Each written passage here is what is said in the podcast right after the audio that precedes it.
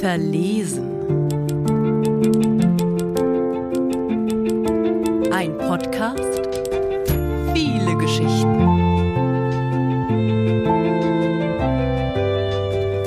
Das perfekte Pärchen.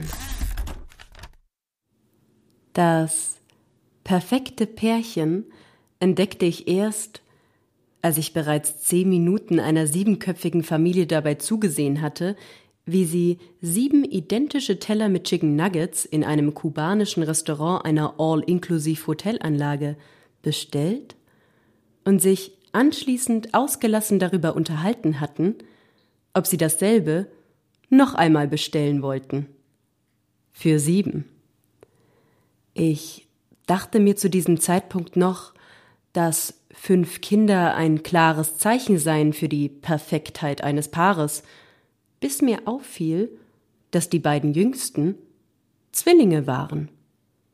Die Fünf-Sterne-Familie war also eigentlich nur vier Sterne. Denn für das letzte Kind, ein Mädchen mit so vielen pinken Haargummis, hatten sie sich ja nicht aktiv angestrengt, geplant oder kalkuliert. Das Mädchen war zufälliges Beiwerk. Ich sah mich also erneut um in dem heruntergekühlten Restaurantgebäude, das die salzig schwüle Luft des späten Morgens hinter schmutzigen Glasscheiben zurückhielt. Das wirklich perfekte Pärchen saß nur zwei Tische von mir entfernt und war um einiges jünger als das Pärchen der kanadischen Großfamilie. Sie war groß und breit, hatte ihre Haare sommerlich nach oben gebunden, ihre Finger fein manikürt und steckte in einem schmeichelhaften T-Shirt-Kleid, das sie leger zu ihren Birkenstock-Sandalen trug. Er war die halbe Portion von ihr, und aus mir unergründlichen Gründen trug er auch im Restaurant seinen neu erworbenen Sonnenhut aus Stroh. Als er aber nach ihrer Hand griff, kaum dass die beiden sich gesetzt hatten, tat ich es den Kanadiern gleich, bestellte noch eine zweite Portion Chicken Nuggets und verlängerte damit meine Daseinsberechtigung. Schließlich war das ein Restaurant. Objektiv betrachtet sah das perfekte Pärchen nicht aus wie ein perfektes Pärchen. Keiner hätte die beiden für Romeo und Julia besetzt, auch wenn man sich dann wieder fragen müsste, ob Romeo und Julia überhaupt ein Vorbild seien für ein perfektes Pärchen. Jedenfalls hätte auch keiner die beiden für andere tödliche Liebeskombinationen wie Gretchen und Faust gecastet oder für Othello und Desdemona oder Orpheus und Eurydike. Denn ihre Perfektheit kam weniger bis überhaupt nicht von ihrem Äußeren. Die beiden passen optisch in etwa so gut zusammen wie Graffiti auf einer Ming-Vase in einer Zugtoilette.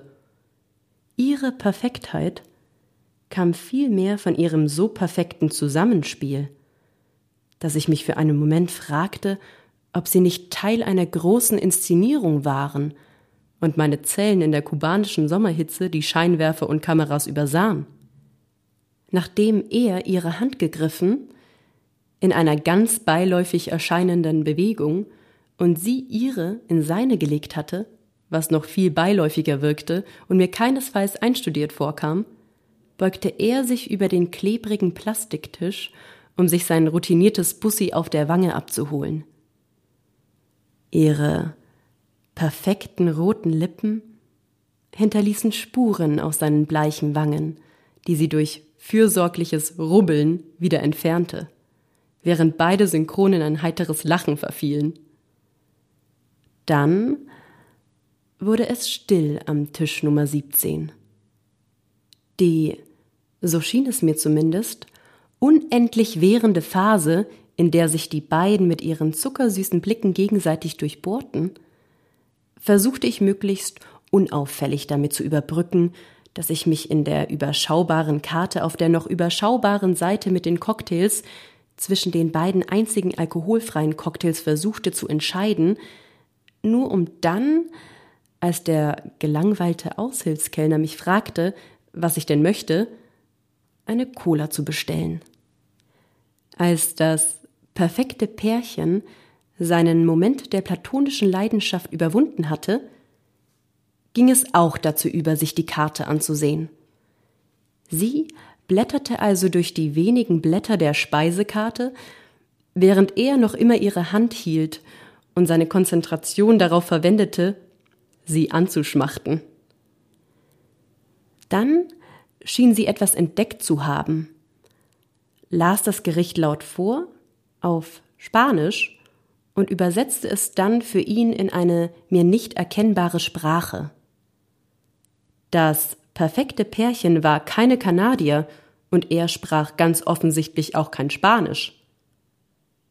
Während sie die Karte für ihn vorlas, warf ich einen Blick in meine, um mich zu vergewissern, dass es in diesem Restaurant die Karten in mehreren Sprachen gab, denn mich hätte es gewundert, wenn mein Crashkurs Spanisch vom letzten Jahr ausgereicht hätte, um die Chicken Nuggets und die Cocktails auswendig zu machen.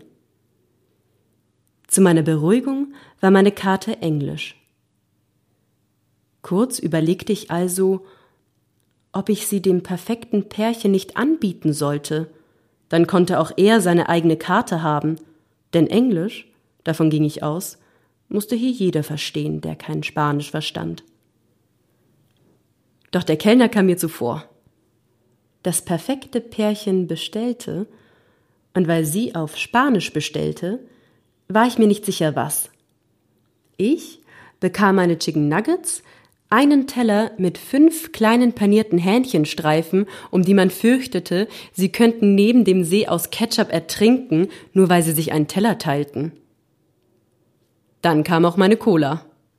Ich nippte also an dem braunen Zuckerwasser, dippte den frittierten Klumpen Paniermehl mit dem Stücken Hähnchen in den Ketchupsee und fühlte mich plötzlich unheimlich amerikanisch. Auf Kuba. Während ich also größtenteils abgelenkt von meinem kleinen Mittagssnack die klimatisierte Kühle des Restaurants genoss, ging das perfekte Pärchen an Tisch Nummer 17 einen Schritt weiter. Ganz zaghaft rieben sie ihre Beine aneinander, während er unbeholfen mit dem Plastikstuhl auf dem zerkratzten Boden versuchte, näher an sie heranzurücken um mit seinen knochigen Fingern eine lockere Strähne hinter ihre Ohren zu streichen.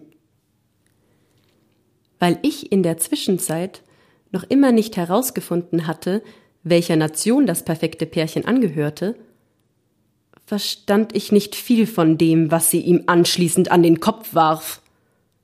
Denn als er mit seiner Armbanduhr an ihrem Ohrring hängen blieb, und schmerzhaft an diesem zerrte, bei dem Versuch, sich und vor allem sie wieder zu befreien, begann sie ihn so lauthals zu beschimpfen, dass sogar die kanadische Großfamilie empört aufsah und mein gelangweilter Aushilfskellner besorgt an Tisch Nummer 17 sprang, um ihm dabei zu helfen, seine Freundin von seiner Armbanduhr loszubekommen.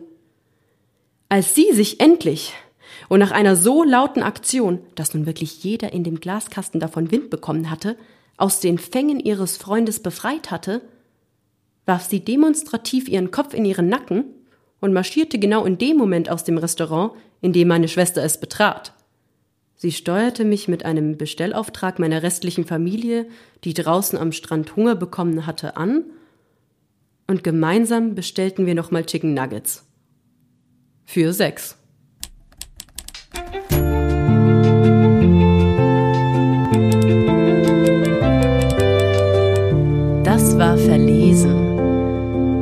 Einer Geschichte von Lavina Stauber, gelesen von Sandra Julia.